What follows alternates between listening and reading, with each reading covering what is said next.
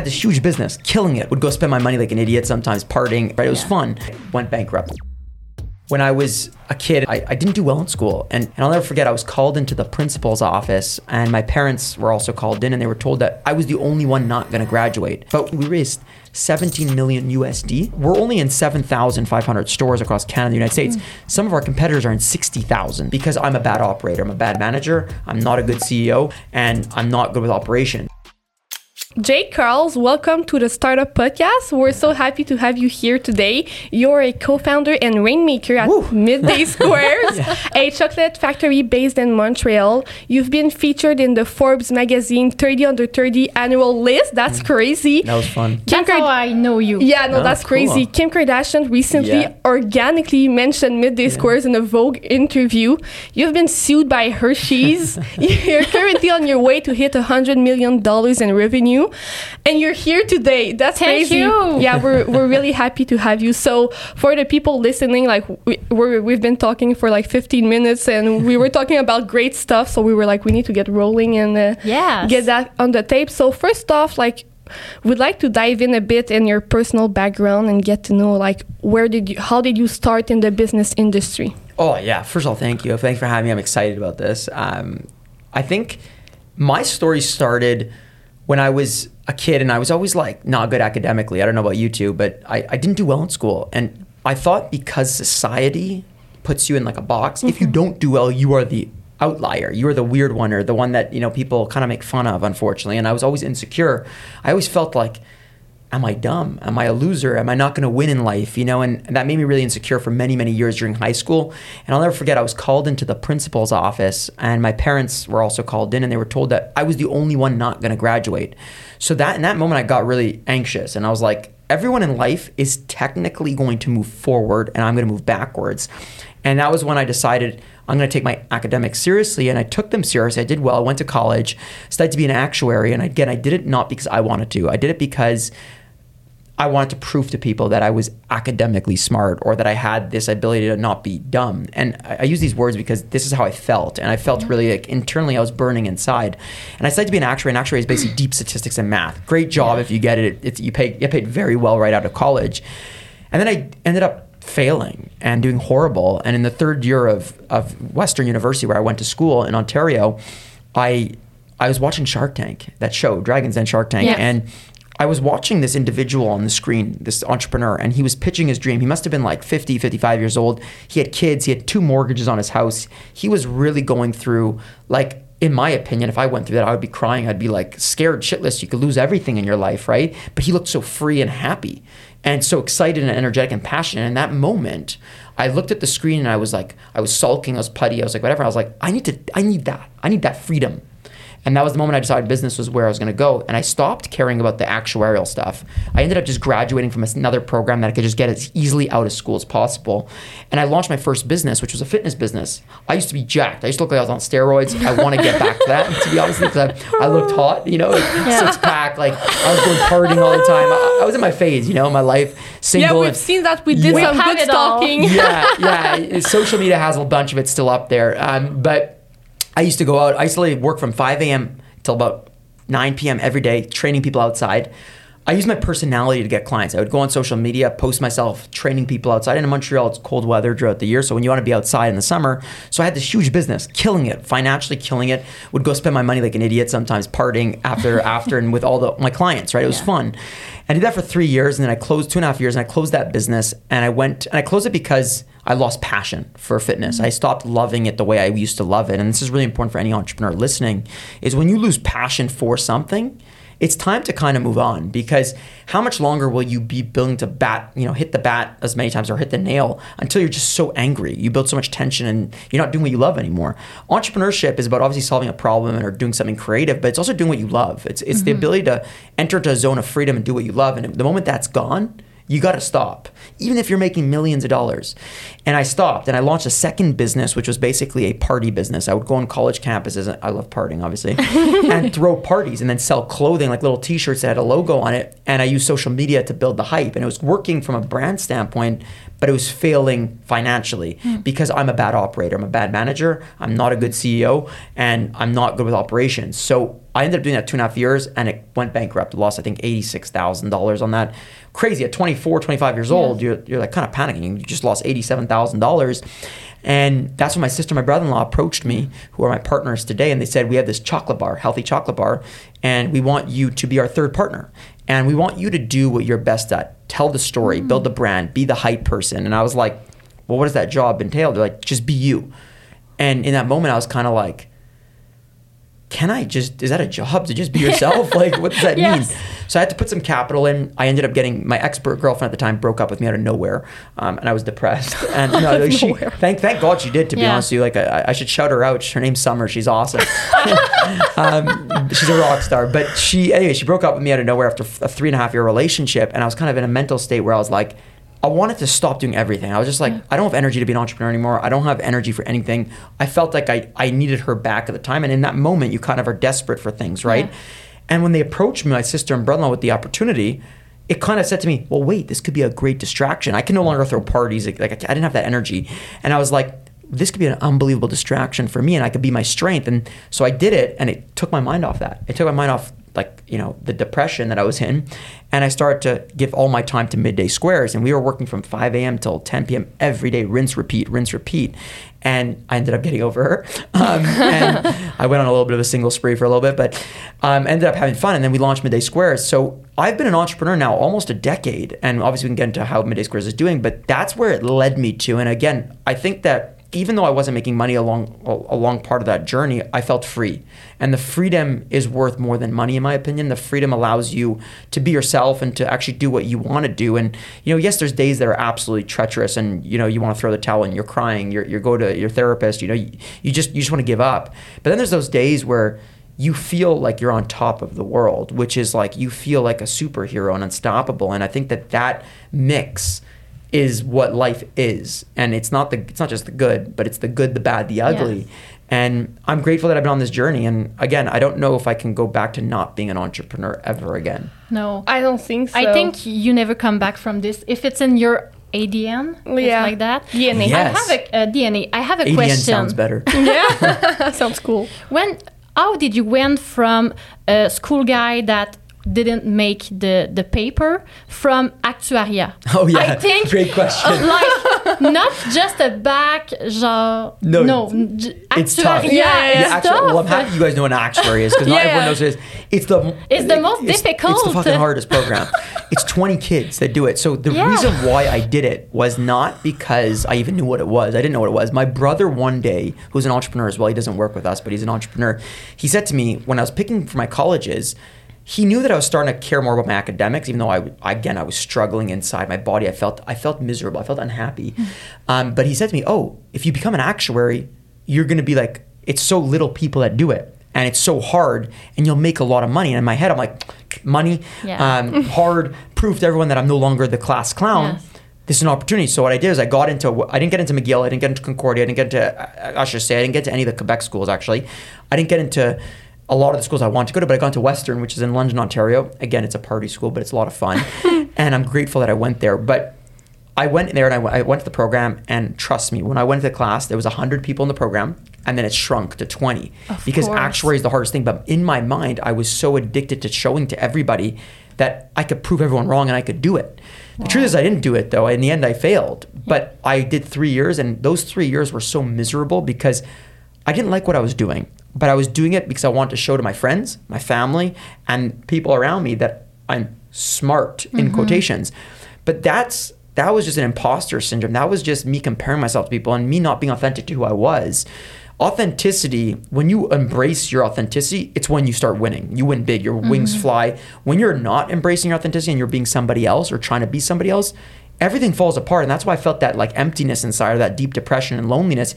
It was because I wasn't true to myself. I was trying to show you, or I was showing my parents that, hey, I could actually do it.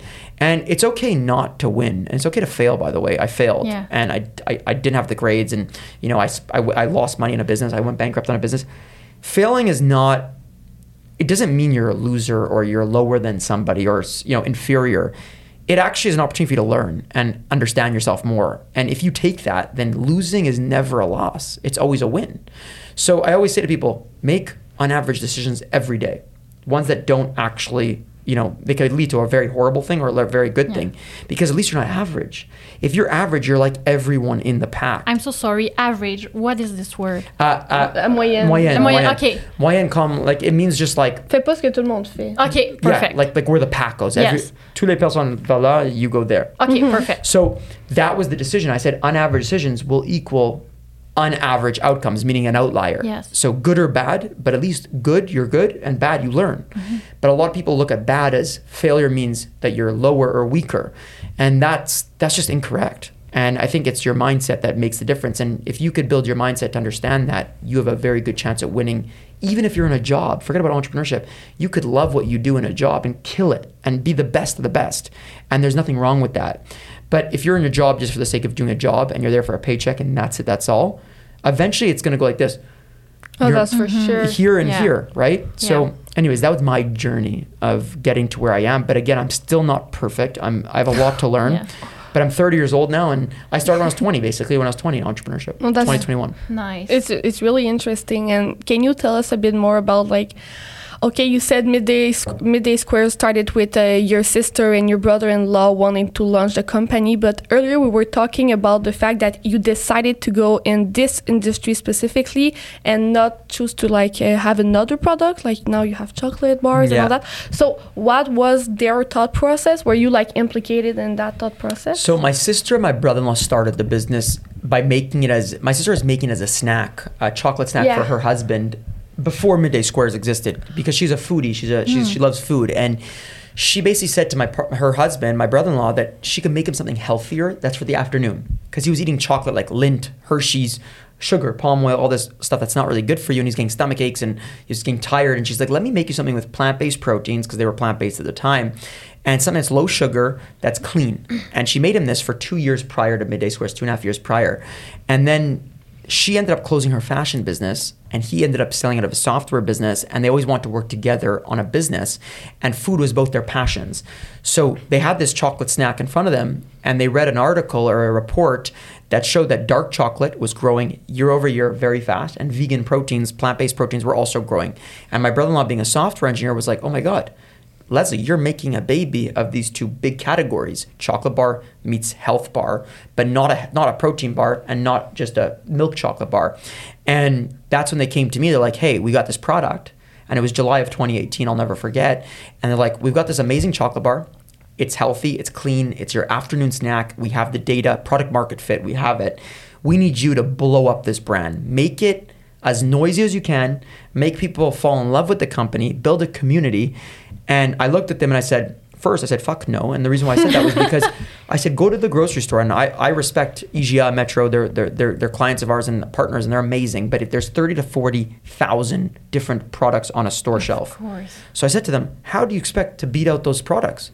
Marketing, you're going to need hundreds of millions of dollars. Hershey's, great company. I'm a fan of them. We've been we've had our own disputes with them, but they spend money to get the placements in the store and the marketing to push to you. So the problem is, I said, we have no chance. Even if we're the better product, the healthiest product, we need to get your attention to then want to buy our product. So they said, though, that's for you to figure out. And that's when I started. And I said, hey, I've got the best idea. Cette saison de Startup est propulsée par Sismic Culture d'Impact. Chez Sismic Culture d'Impact, l'entrepreneuriat est au cœur de notre ADN. Chaque jour, on accompagne les organisations dans leurs défis humains et leur désir de faire de leur entreprise une véritable destination. S'engager auprès de la relève entrepreneuriale au Québec est important pour nous. C'est donc avec grand plaisir qu'on soutient le projet de Chloé et Camille et qu'on vous souhaite un bon épisode sur Startup. let's build a reality show on entrepreneurship. Kardashians meets Shark Tank meets Elon Musk, and let's launch the company.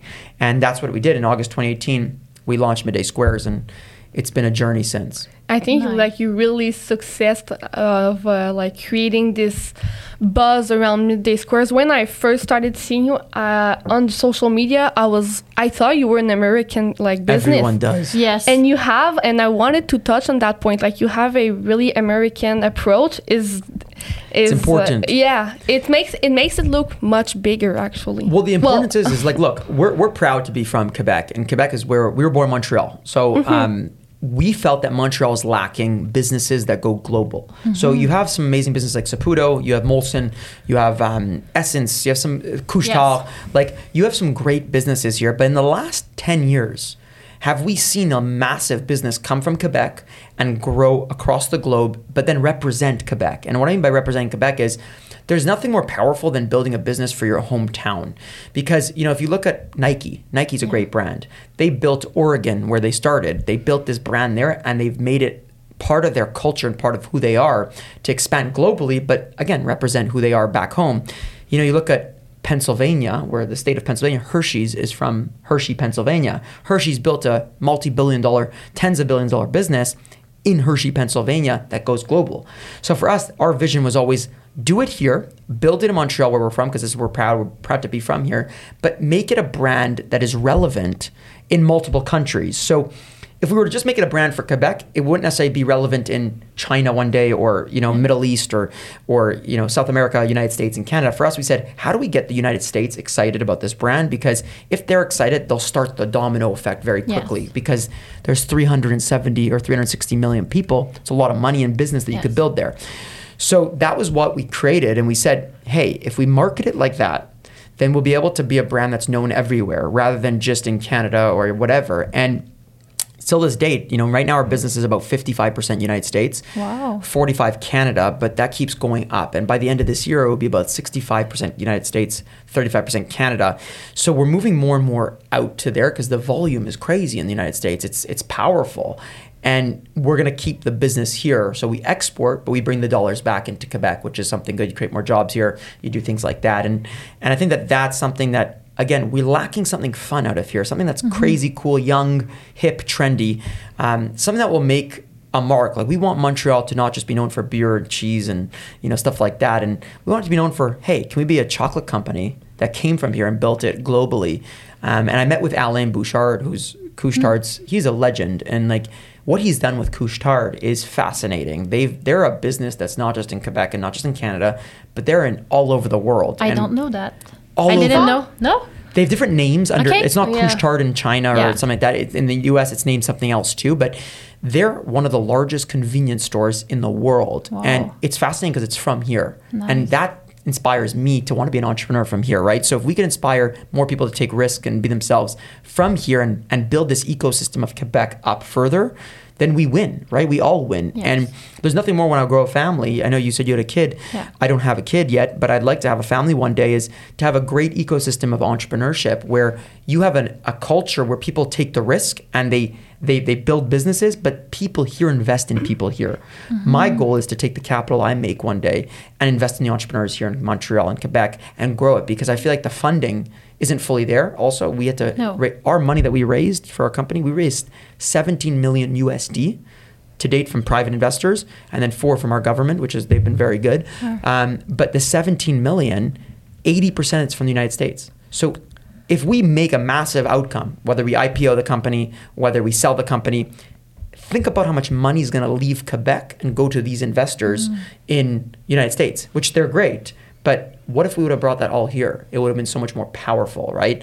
So that's why we we we we have expanded a mainstream brand rather than hey let's do it regional and build it more here. Because you're right people don't even know we're from here which is so stupid because at the end of the day we're we're here all the time. Like I Yeah. travel a lot but at the end of the day if you come to our factory you'd be fascinated. It's a beautiful factory. Oh, that's really and cool. yeah we're a team of 60 right now but hopefully one day be a thousand you know here which is which is a pretty big employer for for a city you know So- Why why do you think like Quebec businesses don't go global? Because I think that's really interesting. Like it's true because like for example, Lululemon is Canadian and, Yep. and now it's global and it's really big and there's a lot of other businesses. But as you said, like in the last ten years, hmm. I don't know much businesses that went global. So why do you think so?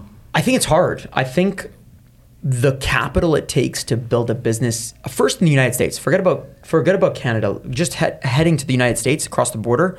It's a very we're Western culture, but we're very different in how we purchase and in what we kind of like at a deep level, how we behave. It's very different, right? So, understanding that culture is very difficult, and spending the money to actually support it is really hard. If you win just in New York, doesn't mean you're going to win in Florida, Texas, Yeah, California. yeah. That's It's really hard. different from here. Exactly. So if you go national, the amount of money you need to support the awareness that it's it's crazy. Canada's a tenth of the size of the United States.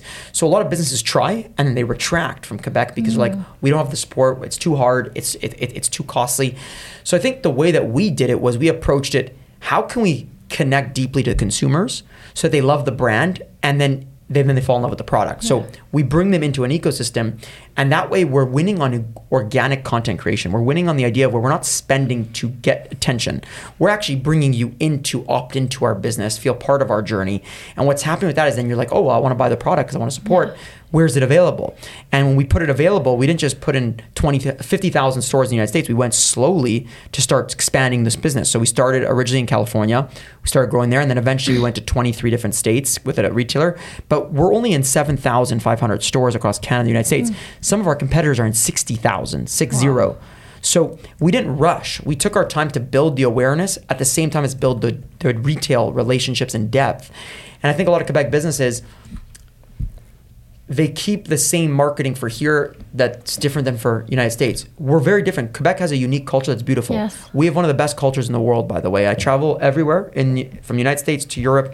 Quebec is the only one that is different in the sense where people are very they're very re- relaxed, very laid back. There's a lot of joie de vivre, as they say, but it's a beautiful city too. Montreal, like Montreal, is one of the nicest looking cities in the world, and it's just all I wished for is that we had more of an ecosystem to push entrepreneurship up. That's the last thing it's missing. But if you go to a city like Toronto, great city, but not the same as Montreal. It doesn't have the No. tight culture, Yeah. the community. Yes. People here are like bienveillant, like they Yes. care for They the. care. That, that's what I we feel always close hear. to each other. Yeah. Boom. You Like hit it. people are really nice, Yeah. and I, I totally agree with what you're saying. And earlier you mentioned that your sister and your brother-in-law always wanted to have a business together. So how has it been to not only work with your sister and, and your family, but for them like to be Oh. working as a couple? I know you mentioned like you go to therapy. You've been going The to three of you. therapy Yeah. together, all, the three of you. Oh, so day one of the business, we made two agreements. So August 2018, the three of us came together, and the first agreement was if we were going to win and build a over a hundred million dollar business here, we needed to get on camera. I said to my partners, my idea is we got to create a reality show. We're going to take our iPhones out. We're going to film everything. They're introverted. They didn't want to be on camera. They didn't want to mm. show their private life. But I said, listen, if we want to win, we have to do this, and we have to be real on camera. We can't just make up shit and be inauthentic. It's going to be mm-hmm. weird, cringe. So they said to me, well, that's un- we're not going to do that. We don't want to be part of that. And I said, well, you brought me on for this reason. So you either accept, you don't accept. So I need you to sign off that you're going to stay for the next three months. You're going to give it your all to get on camera and share it, private stuff at home, not like sex life and stuff, but but, but every- Camera in the room, twenty four seven. no, exactly. But arguments like things that are relevant to business that you don't necessarily want everyone to see in your life, but is powerful to show, you show. So that was number one. They signed that. The thing that they suggested that I had to sign to join the company was that we would go see a therapist once a week in good or bad times. What that meant was every week we would go sit through therapy and have hard conversations together about life, about business, about things that are going on in our lives that are difficult, our personal lives, our business life. And the idea was to strengthen and protect the partnership as both business partners, but also as family members. And I looked at them at first, and I was in, I was naive at the time, so I didn't really um, believe in therapy. And the reason why I didn't believe in it, because I was in a fraternity, I was in high level sports. I was like, I'm the happiest person in the world, even though I was the most unhappy at the time, actually. and I thought that therapy meant weakness, but I was so dumb and so so stupid at the time. And I ended up doing. I said, I'll commit to five sessions. So I committed to those five sessions, and ever since then, I've fallen in love with therapy. This morning we had an hour and a half therapy session with my partners, and it's the best thing ever. And we go once a week minimum, sometimes twice a week, and we invest fifty to seventy thousand dollars a year on mental health on the therapy Wow. aspect because without it we would not be partners, and it has protected our family relationship and our partnership. And again, it's made me realize that it's okay to be vulnerable. It's okay to be mm-hmm. real and, and and not be scared to share your emotions and work through them because the more you hold in, the more tension that builds up, and the more you hate someone or dislike someone, right? And that's what we did. So we did that since day one, and I haven't looked back. But we didn't go into business because we're family. It's important that we say this. It's we went into business because we all have different skill sets, mm-hmm. Mm-hmm. and when you put them together, it's a strong tripod. And uh, would you like suggest to other people? No, I, I suggest only if you guys work well together. Like I'm sure you guys Yeah. are friends, right? Yes. so even with friends, friends like family. You guys have a deep relationship. Yeah. You know, you gotta be, you gotta protect that because that's something. A friendship that's real is powerful. You know, you could be there at hard times, good times. It's it's someone that's part of your corner, your your boxing corner. You know, um, you don't want to lose that for a No. business, and it happens because business has capital involved. It has a vision. If one person wants something and the other person wants that and doesn't talk about it, it will mm-hmm. just go like this and eventually explode. Mm-hmm. And then you lose a friendship. So for us, I always say to people, if the person makes sense and you work well together and you have different skills or you're very aligned, it's worth it. If you're not, don't go with family or friends because you're really jeopardizing a high risk of losing the friendship because the pressure of building a business or doing something cool is very hard. Yes. So you've never necessarily seen each other in stressful modes together at that level. Maybe you've been through hard times together and worked through them. But when you're at that pressure level with stress, money, all that stuff, things change. Yes. So I just I not of the, I don't recommend it unless you protect the partnership through therapy or you protect it through, you know, levers like just like have tools that you're willing to commit to and not forget about and just push to the side. Yes. Do you feel like you were well aware of the risk you were taking? No. Who is aware of the Yeah. risk? They- my partners That's were. Yeah. So my for sure. partners, Okay. they've been seeing therapy for 12 years. Okay, so nice. they, they, it's not new to them. And I thought, again, I was very, I thought I, I felt uncomfortable because I was Mm-hmm. like, it means that I'm weak, but it's, it's the opposite. It means you're strong, Yes. if anything. Um, and they knew that the risk of this partnership, and they actually spoke to my parents um, because our family is very close as family. And my parents were uncomfortable at first. Were like, what if this ruins the relationship? And my brother-in-law Nick, who actually put his foot down, he's like, I will sign my life off today to show you that to tell my, tell my father this and my mother that I will protect this partnership and we will protect as much as possible. And if we feel like it's anywhere going off track, this even if it's we're making a billion dollars, we're gonna leave because at the end of the day, it's not worth it unless you end up as family after because family is really a lot of the time and some people unfortunately don't have great family but we and my family have a great family that's close i wouldn't want to lose it for anything and i think No. that that keeps me going in life and keeps me inspired Yes. to be with them like even on we said we talked about going up to cottages and stuff like that nature Yeah. I love doing it with my family. I used to love it just throw big parties and stuff like that, but I've changed my mentality where I enjoy the time with the people I care about. So if I didn't have that, I'd be very, very sad. No, I totally agree. We see your mom a lot in your, uh, I don't know how vlog. Yeah, they oh vlog- yeah, they she they signs. She signs all the cards Every uh, at one. last. Uh, oh, every single mom. 700 plus thousand. Oh she's my done to- god! She's the best. she's- I thought it was only last December. No, so she's been, we've been sending. You're talking about the Polaroid. So we've Yes. been sending a picture with every first order. A customer gets a picture of the three of us, so they get to see us and know us with a handwritten note from my mother, who does it because she loves to help. Um, we tried to pay her. Uh, she doesn't want to get paid. Oh, so we've given God. her shares in the company, and she Nice. almost didn't even accept those, which was crazy. But she does it every night. So every night from like 7 p.m. to, I think she used to do it till 11 p.m. Now she does it till like 9 p.m. Yeah.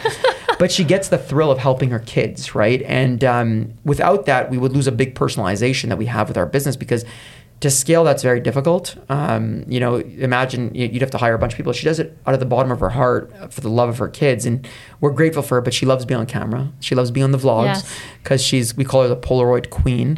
and um, no, we love her, and she's without her, this business also wouldn't be possible because she's been a great mother. And mothers, uh, you know, uh, your a lot mother, of support. Yeah. um, it's super important, yeah. And course. you know, I complain to her all the time. I call when, her. when my sister's acting up, I, ca- I uh, if, if it's not that serious, I don't call my therapist, but I call my mom. I go, Ma, I go, Leslie's acting up. I can't deal with her today, and my mom calms you down. So That's the role of a mom. yeah, That's that's really mothers nice. are the best. Shout out to all the mothers, Yes. in the world. And your mom's We a love dope you guys. entrepreneur too. Of yeah. course. And so obviously, like being an entrepreneur and whatever you do in life comes with a lot of mental health struggles. And uh, you mentioned last January that you felt at your lowest. You said that you were feeling at zero percent, and we kind of wanted to talk about that because Yeah. we think it's really interesting. And you had mentioned you were um, like uh, wishing to be back at hundred percent in September, which is pretty Oh much shoot, we're here today. So yeah, Yeah. wow. Okay, so this is this is really important. Reality check. Yeah, I, I'm the, I'll give you the date, the re, the check today, but January 2022, 2023, I went through a phase of my life where I was on top of the world. So I felt like I was in a phase where I was I was on TV all the time. I was on radio. I was on you know podcasts, magazines. I, I was winning awards. I was in this like superficial life that didn't feel authentic, and I was doing everything again in my life like I was doing when I was a kid for everyone else. I wanted to mm. show everyone that hey, look at me today. Look at all this like success, in quotations, and it's not even that success yet. I, have, I felt like I haven't even done a lot yet, but I, I've accomplished certain things I wanted to, and I didn't want to lose it. So I did everything in my power to receive that dopamine more and more and more. And what that meant was go get another magazine, go do this, mm. go try to get attention here, get virality on TikTok. We were getting like t- two to 10 million views per video on TikTok, which is crazy. And I was getting stopped on the streets. I was in magazines. And I was I was so scared to lose it that I was on this like stilts. I was kind of like anything I mm. did was like it would all fall. And then January of January 16th of 2023, I fell playing hockey outside. I was playing ice hockey. I play a lot to release stress.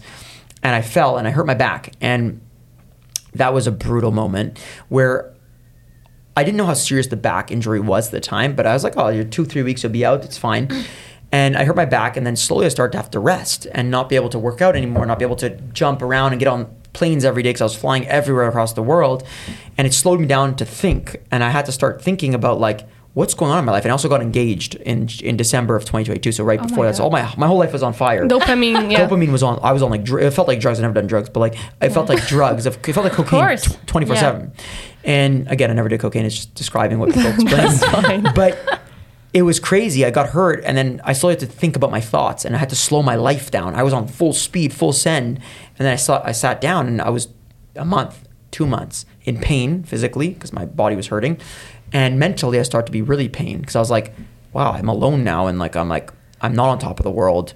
I'm feeling like, what's the point of life? Like I started feeling like I didn't care to wake up, and I went through it, and then I eventually went to California. I got back on. The, I I decided, I what I usually do when I'm in pain, I like in life pain, I would just get up and keep going. Right, uh, Yes. just, the treadmill just keeps going. Right, Be The life- Yeah, and then get more dopamine, and Yeah. then more dopamine. So I tried to get dopamine by going to a massive trade show in California to get that dopamine hit, and I went, and my body just fucking collapsed. Like it was like the pains were so bad. I was in my hotel room crying, and I just broke. And I said to myself, I want to give up on everything. And I never felt so low. And that was February or March, I think. eh, Sorry, Okay. beginning of March.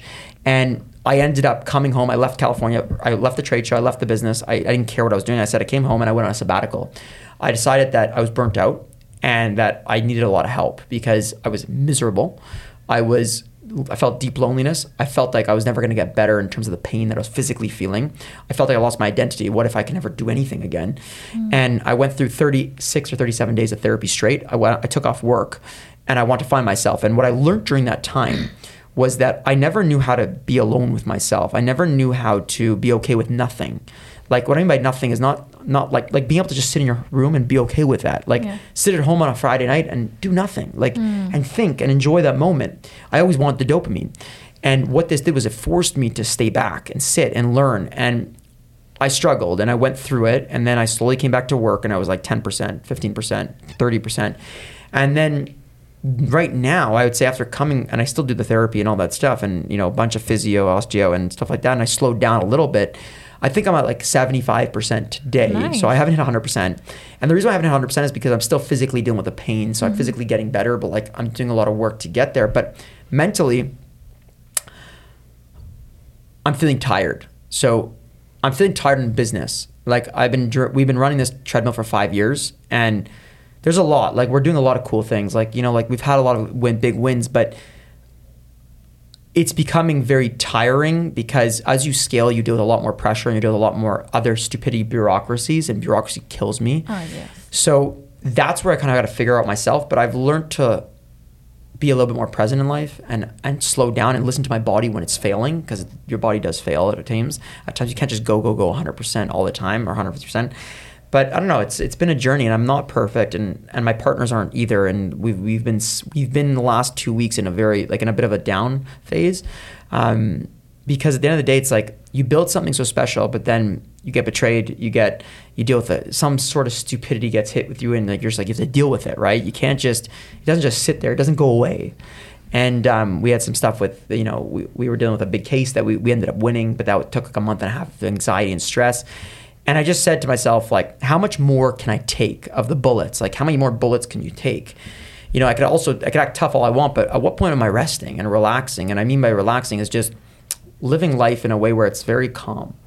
And it- sounds euphoric and it sounds like it's not possible, but it is. I think at one point, a lot of successful entrepreneurs or people that are very successful professionals take a step back and they kind of like disappear. Not like they just get off the grid and then they slowly fade into like their own way of life.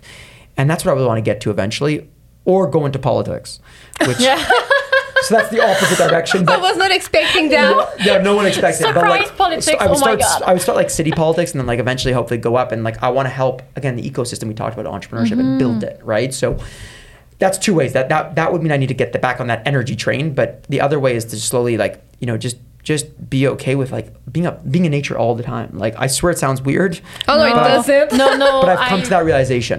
I relate a lot with what you say because I'm a party girl. I, Me too. I, I'm ready to party right now. If you I'm want a to go. PR person, so when you carbure Yeah. with people, it's hard to to think that being alone will recharge you. So you're alone. Okay, I need to recharge. Like okay, how does it say? I'm. I just want to grab Your my phone, phone and call media. somebody. Social media and Oh, that's no. crazy. And like, I relate a lot. obviously, that's what I struggle with is what you're what you have. I, I'm addicted to Yes. to the dopamine that or the energy that I get from people. So, Yes. but then you give your energy Yes. to everybody. But then what's for you? Exactly. That's what I'm live in my business because I'm a hairdresser. So I have a hair, your hair is hair nice. salon. Thank you.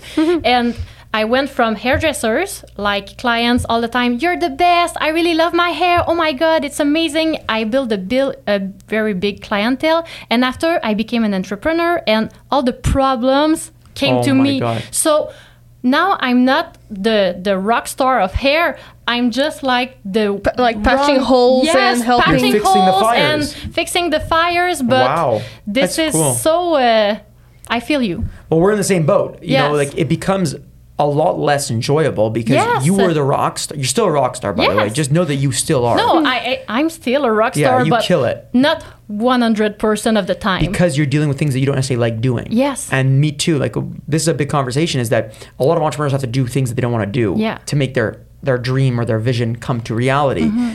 The problem with that is eventually there's a fine line is how much can you take Oh, before you yes. give it all up and you're like I want to just throw the keys in because I'm like you don't want the problems anymore. Yeah. Because life is not supposed to be problematic to be honest with you. Life is supposed to be this place where you're not just sitting at home all day and do nothing but you evolve by enjoying and like living like enjoying the process but living through it and like I think that we've all become so stressed and so so you know so hyped up and the problem is is like if you were just doing the hair stuff back to before you'd probably love it but then you still want more because Yes. you have this big vision Yeah. then you wouldn't meet your fulfillment of your vision so it's this double-edged sword Yeah. where you're like well what do I do? So it's this is what I'm kind of experiencing because like my vision is to get out and just inspire people. That's Yes. like but I'm also building a chocolate business. So like that's really what allows me to do more of this and gets me paid. But it- this is causing so much anxiety and stress that I need to figure out the balance on how do I how am I okay with just present moment? Yeah. and if you're okay with that it will calm you down and then you'll be able to execute on I guess the fires or the patching that you have to do which is not so fun. But fire is not that bad at a hair salon. no no, not uh, sue, not being Oh, sued by I mean- anybody. yeah legal stuff isn't good Yeah, no, it, but it's different. Like at the end of the day, I think that the biggest challenge is dealing w- with humans. I don't know about Yes. you, but like you have 60 employees. it's hard That's really hard. That's to- the hardest like that- part of the job. It's the hardest thing because humans are complex and they have their own struggles. And I get it. We all come from different cultures. We come from different families. We're brought up in, you know. But the problem is, is you try to bring together a group of people to build a vision, but then this is a problem. That's a problem. That next, thing you know, it takes the enjoyment a lot of time out of the process of building a business that you want to build. Your vision it starts to change completely. And hiring's hard. Like we're trying to hire a bunch of people now, and we're struggling. Yeah. And we have a great culture. Like we work really hard. It's a really hard environment for like we're trying to achieve growth, very fast growth, but it's an environment where you could be yourself unapologetically.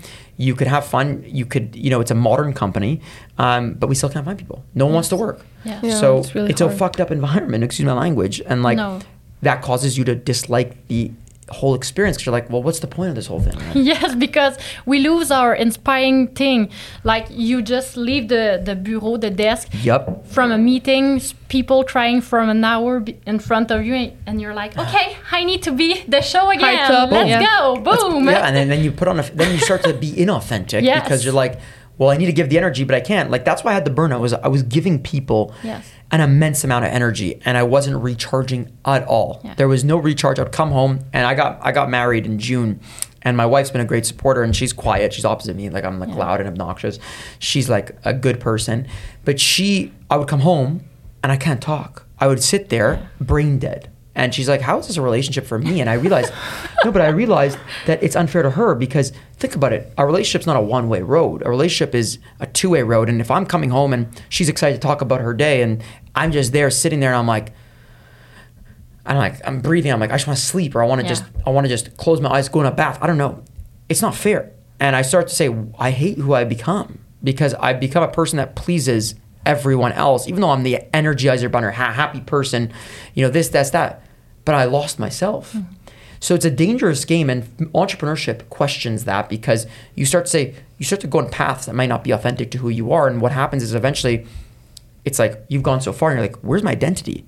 And then you want to go back and it's like a mission to get back, right? So, anyways, energy is you have to figure out how to recharge yourself and take care of yourself before I believe taking care of others. I think that's a p- unpopular opinion, but if you don't Oh. have to take care of yourself, then how can you be good to other people? Oh, that's Yes. for sure. how And can you to your employees, to your relationships, to your family, like Yeah. to you know uh, the podcast you go on, like you yeah, know, what, yeah, for sure. And like having a role in midday squares that constant, constantly like n- asks you to pu- be out there and like do PR. And as you said, like your partners, they're more introvert. You're Yep. the you're the one that's like they expect you to go out and do everything. Um, like uh, yeah. like, you know what I mean. Are you worried? Um, like, are you anticipating the day you'll need to take a step back, or you've come to accept it and you're getting ready for that? So for me, I think my partners are phenomenal operators. So they love building business. They're great at manufacturing. They're great at finance. Like anything that you can imagine, they want to get more on the road and be out there a little bit more public. But I don't know how much that they'll work. I don't know how much they'll actually like it. To be honest with you, I think that they like the idea of it, but I think that they they're truly their their skill set and their love for what they're doing is building something. Me, my love is not building something. My love is inspiring and creating. And what I mean by that is like going out there, getting people excited. Like my vision in life and mission is to completely spread energy that makes you feel like you could achieve anything you want. Because I was an academic that did terrible. I sorry, I did a terrible academic, but I'm hopefully building hopefully a, a hundred plus million dollar business by not following the typical playbook, by going the opposite way, by being myself.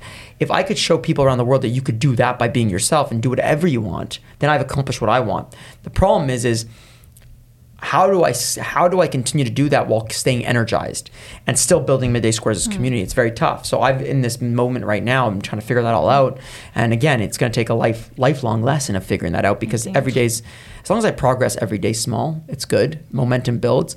But I don't know. Like for me, I still have the energy to go and be that person, but I don't know when that will crash. Because if I do another burnout, I'm done. Like there's no chance. Like I can come back You, from it. that's the thing. Like you, you've done, you've had one burnout, And it has effects. It has real exactly. effects. It's it's really hard. And like you said, it started in uh, well, it didn't start, but like you officially took a break uh, in spring. But like it's only been six months. Yep. Like it's really hard because when you're an entrepreneur, you're expected to come back, and you kind of have to do it.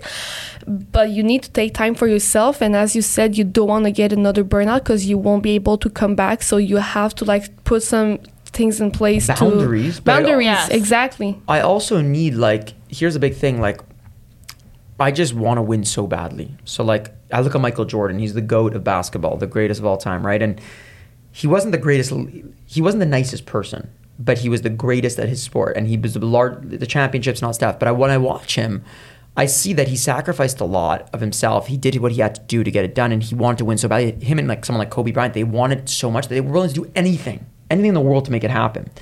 I have that in me. I'm not the goat like that, obviously, uh, but I have that mentality where I need to win big. And, and what I mean is like I'm not willing to stop till I am, but it's a dangerous thing because Yeah. when you have that, you're willing to to t- like sacrifice to make it all happen, and that's when burnouts happen. That's when you get unhealthy and like so. I have to learn today, and I'm doing it with therapy, and I'm doing it with like a lot of reading and understanding and understanding myself more, is to figure out my ways to how do I sustain winning, trying to become a, a big winner, but also not needing to be the GOAT or the greatest of all time and, and have to prove to everyone, like, why can't I just flow with it? Yeah. because if you're right, I'm on a thin ice right now. If I if I break if I have a burnout again, I'm in trouble because I'm barely standing today. Like even even my life, like I'm injured still, so I'm hurting, and my injury's not getting better because my t- my subconscious body is so stressed, so the muscles tighten, and it can't just release.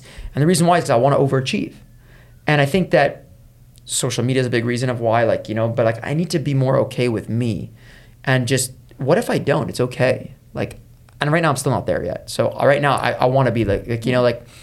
I, I still want to win awards. I still want, and that's more of an ego thing. but, that's the thing like i feel like growing up with the my mom like she's always has her had her business and seeing that like you you get really ti well i saw her get like really tired of the work and all of that but at the same time it's kind of like a spiral and you cannot really get out unless you decide to like completely exit because people will always be expecting from you like Yes. you build the business like you're it's jake's Yes. face that we always see and I'm responsible for it. Think about it. if I Uh, say eh, something, yeah. I can get in trouble. The business can get in trouble. If I, if I, here, here's the thing. Politics, great example. That's why I'm not going into politics till mm. later, later. but any side you choose in politics, some will like you, some will not like you. That means if mm-hmm. I'm associated with a brand, mm-hmm. Midday Squares, they're not going to buy my product. if They don't like my. Uh, some people will not buy the product, which hurts the business, but that's unfair.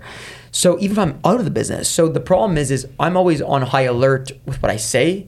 I'm, Yeah. you know, I'm being recorded a lot of the time, which is fine. And I'm a good person. I'm a kind person. Like, you know, like if you look at me, if you get to know me, if you ask my Oh. friends, you'll Oh. like, you'll We can feel- see it. You're really I'm Yes. genuine. I'm genuine. And, but here's the thing. I was at, I'll give you a great example of how hard it is to do this position. And some people don't understand is because I go Thursday night, this last Thursday night, I went to a place called Marcus. Uh, It's Oh, a, yes. It's a great bar. Yeah. And I, I went with some friends and I just wanted to have like, a, I literally wanted to just chill and have a beer and, and just meet some people. Friendly. I like meeting people. And I didn't want to have a whole put on a show and all that stuff. And I get there and we're having fun. And slowly people start coming up to me and it's like, oh my God, we love the brand. And right away my brain triggers because then it's like, okay, well, now I'm on high alert because I'm like, this Oh person's a customer, God. a fan of ours. you, yeah. What if I did something like childish and like they didn't like it? Like, you know, and like, I mean, childish, like, I mean, like, you know, like yell and laugh and scream and dance, like weird motions. and then another person, oh my God, we're big fans of the brand. And I was like, fuck. So I went home that day and I, like that night and I was like, what the hell just happened? And what made me scared was how, how much of my identity is attached to this business. Because there's real consequences if I do something. If I do something, I have investors, I have team members that are reliant on our company that get paid a salary, put food on their table, and I have people that expect that the company should win.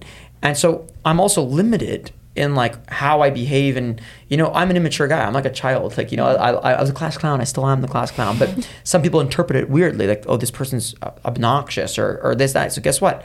I limit myself certain now in environments, and I'm like fuck, I'm not being myself. Like that's not who I am. And like I loved having the fans that they love our I love it. Don't get me wrong. It's an ego boost and it's Yeah. it's amazing to see that we what we've built. But at the same time it's like sometimes you don't want to talk business at all. No. Sometimes you just want to ha- I want to have a conversation say like I want to get to know you. I want to understand what do you love? Like, you know, and like that inspires me and energizes me because I'm listening and and and I'm actually Mm. on the other side of the platform or I'm on the other side of life where instead I'm pitching and preaching and joyful and making you feel something, I want you to make me feel something. Yes. So I don't know. It's a tough. It's a tough gig. Um, I I'm think- grateful for it though. I think it's like a, a natural process though. Yes. Like you cannot go faster. You, I think it- kids It's dangerous. help It's dangerous. With kids, and I have animals. Time to You How many animals kid. do you have? I don't have kids a, a horse and Do a you? and a dog, and I Where's think the horse you should um, in uh, East Angus, In the like- ranch. Okay, it's not with you. no, no, it's not with me, but it's four minutes from my home, and I went like in two days. And if I don't went, I I became another person. Really, So- it, it mentally hel- it helps you mentally. Yes, and horse are like a mirror of how you feel. So when you horseback, the horse just pitch you in the face what you're feeling inside, even if you're not if you're aware. tense. That's scary. If yes, that's really scary. so you have to feel good when you're going that horse. You got to relax, chill. Yes, but it's help us to be in the moment presence, and the dog is the same thing, and the child too, because How old is your child? Eleven years old. So you're close with your child. That's a good age. Yes, That's a, it's a yes. nice age. Yes, really nice age. He, he went to uh, high school next year. Last Yeah, year? he's going next year. to He's high going school. to high school But it makes you year. happy. but It gives you purpose. Yes, It gives you like an Of idea. course. You see that and you're like, it puts you back into place. I can't. Well, that's Yes. the thing. Like, I, I, I, I get what. kids? No, I don't. I'm way too young, but I get what I you have mean. James. uh, oh, What? Yeah, you. Yeah. Um, never mind. the age of Chloe is like the Uh, yeah. the mystery of the podcast. yeah. How old are you? I, uh, it's a secret. Is It's a a secret? secret. Yeah. But anyways, How old are you? I'm 31. I'm 30.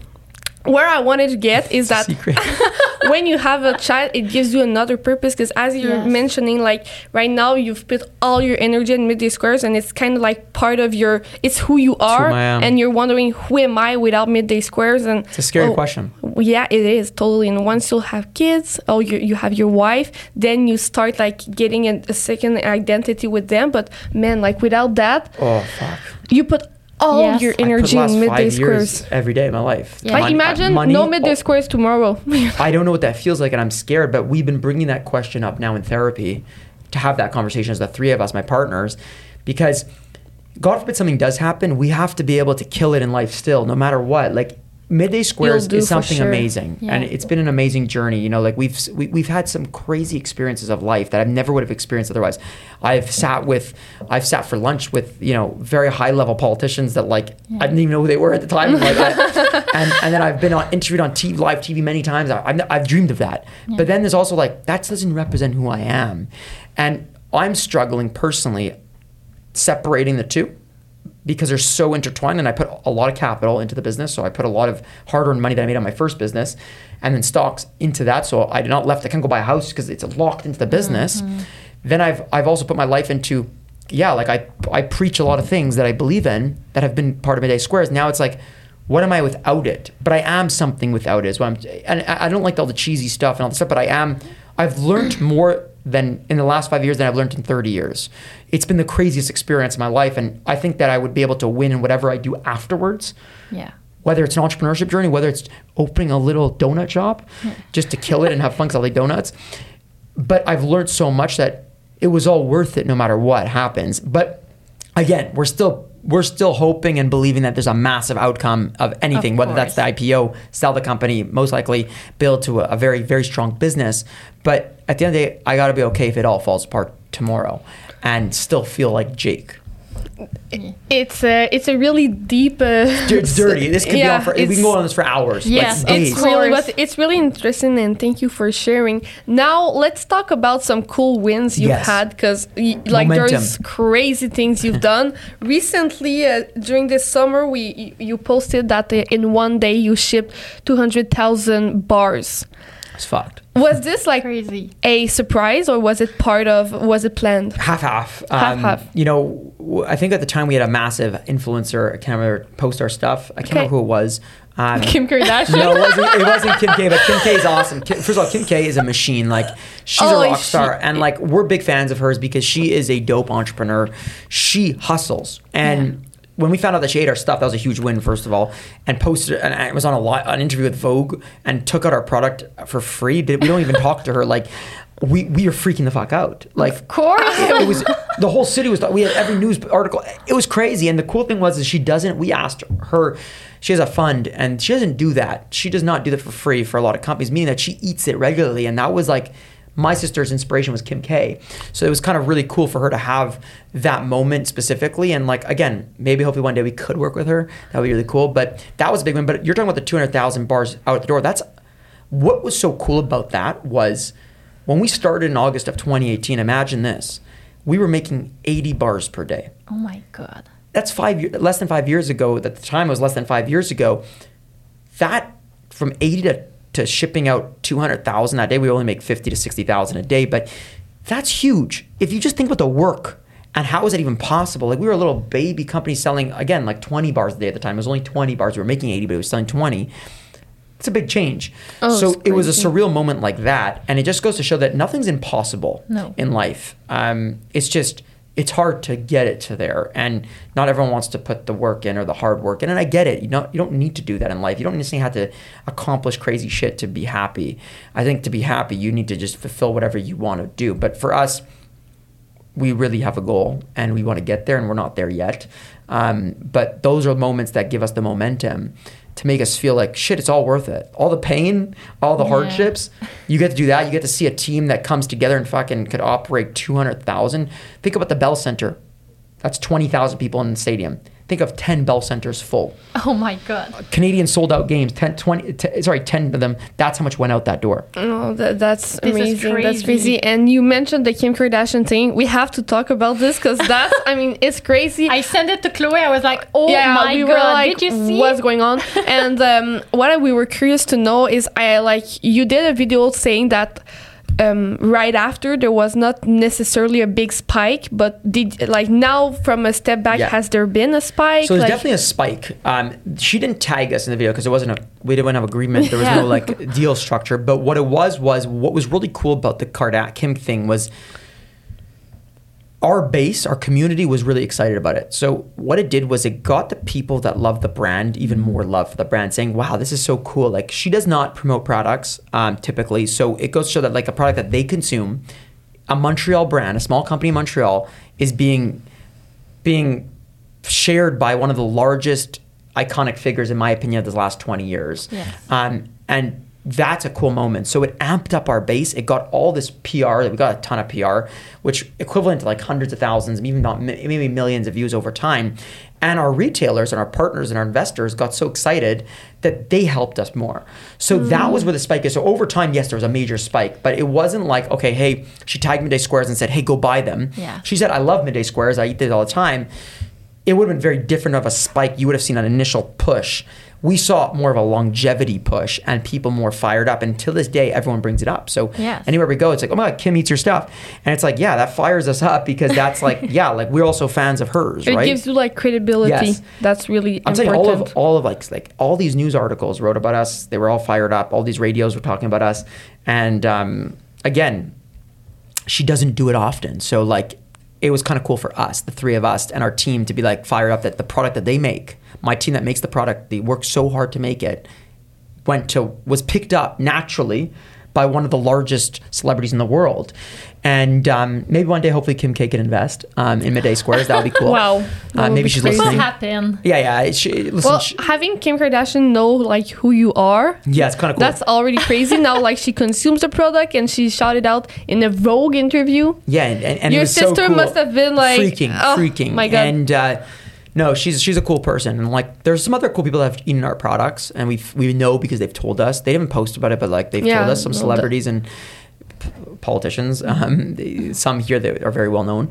Um, but for us, the coolest part about this journey is not even the celebrity stuff. I think it's the people that like forget about celebrities and politicians and big investors, billionaires and stuff like that. It's actually the, the everyday people because Yeah. that's people when I go to markets I get to see and hang out with and see who's buying the product. Like I would have never thought that we have some old ladies that are like 78 years old messages on Facebook pictures of them on their porch eating the snack being like this made my day and like that fires us up because I think about my grandmother how like if I can make her happy with a with a snack in the middle of the day and she could be fired up by that then we've accomplished something really cool It's right the community. Yes. community because Yeah, no, it's really so cool. hard to build an authentic community. You I can go pay for a celebrity to post your product, by the way. Whether if you have the capital, you can do it. You can't buy a community. I can't buy you to be a fan of Midday Squares or what we're doing. You could you could I could maybe get you to try the product. I could pay you to post about it. But to have people care about something and want to help, like when we have a problem in our business and we share with our community, they help. Like there's no question. It's not about payment, it's about Yes. how can we help you? How we've gotten our investors, a lot of them have been from our customers. How we've gotten retailers, from our customers. How we've gone in the press, customers. Because they want to help us because they believe in what we're doing. And again, they respect the hustle that we put in and the love and care, which I think the world unfortunately doesn't have anymore. I think a lot of businesses mm. today don't care. And it's become just this like commodity driven thing where it's like Yeah. even services, like I go to like a drive through and it's like no one gives a shit. And like even like I like Starbucks, but like recently I've been going and like they just don't care. They mess up. They don't. They, there's no care. It's like what happened to the days where we're all human and we love each other and want to help each other or say hi to someone on the street. Like when I was in, I went to La Cremière yesterday, Cremière yesterday. And it was the like in, in Saint Agathe, which is a small little shop, ice cream shop, local feel, small town feel. Fuck, they were so happy. Like how are you? Have a good day. Like, you know, like what happened to that? And like, I was happy to pay the five bucks for whatever it was. Um, it didn't bother me. I gave a tip on that top of that as well. Like, but when I go through a drive through and it's just a rush, take it and just go. It's like, where's the service? Where's the, even on airlines, and I'm not gonna say the airline that, that does it, but like, I go on airlines and like, the treatment is just brutal. Like what happened? Yes. And I get the people are also brutal. Like pe- like the customers are not nice too, which is a problem as well. But what happened to this world of, you know, we treat each other with love and care, and that's why I hope for our business we can continue to care as a lot about the, the the customer, but also the quality of the product and the integrity of the business. I feel like if you have a business that is in contact with the clients or whatever, like people, you kind of have to be like um, human driven if you want to have success. Because if you're Yes. financially driven, that's cool, but like I hope your business d- doesn't is not a service or like No. something like that because Yeah. you, you won't success. I'm a diehard capitalist. Like I want to make money, and I will do good with it too. By the way, like I I told you, my mission after is to invest in Quebec entrepreneurs because I feel like there's a lack of funding for them. The young, the startup phase ones. Yeah, no. Um, the big ones we have we have great f- groups like CDPQ and uh, Fonds Solidaire, and you know there's a lot of capital there to be honest with you for larger investments, but. Capitalism can drive the world in a very positive direction if used properly. Um, I think where it goes wrong is capitalism is used to make money and not care. And I think that that's where you see some businesses that just don't give a shit. Like, I have a problem with a product, and I'll reach out to customer experience and tell them, and then they answer with like a politically correct, almost AI driven answer. Which I always think it's Uh, AI. AI. no, but it's horrible. It's like Yes. it's like it's like no, I didn't have. I I wanted to ask you. I want a human to talk to because it's not that I've I have a problem. I want to know. I'm, I'm I'm insecure about something about the product. I- I'm I- I'm scared.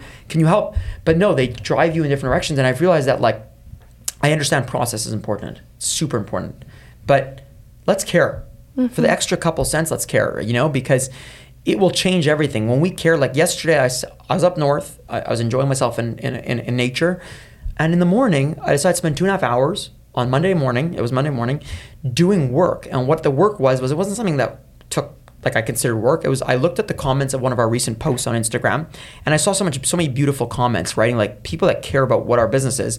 And what I did was I sent 125 videos to each one of them, well 125 different videos. And just the, the love after reading some of the comments that came back, like after they saw the video, was like, this is why we love you guys. You're so, you care, you love, you actually give a shit. And I thought to my head, I said, holy shit.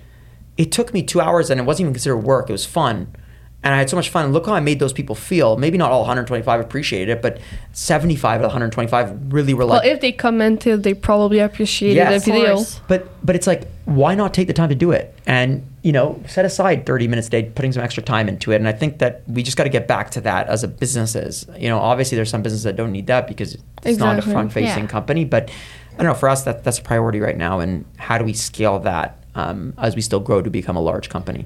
How you do it in other countries and other states? The culture is different. How do you love differently?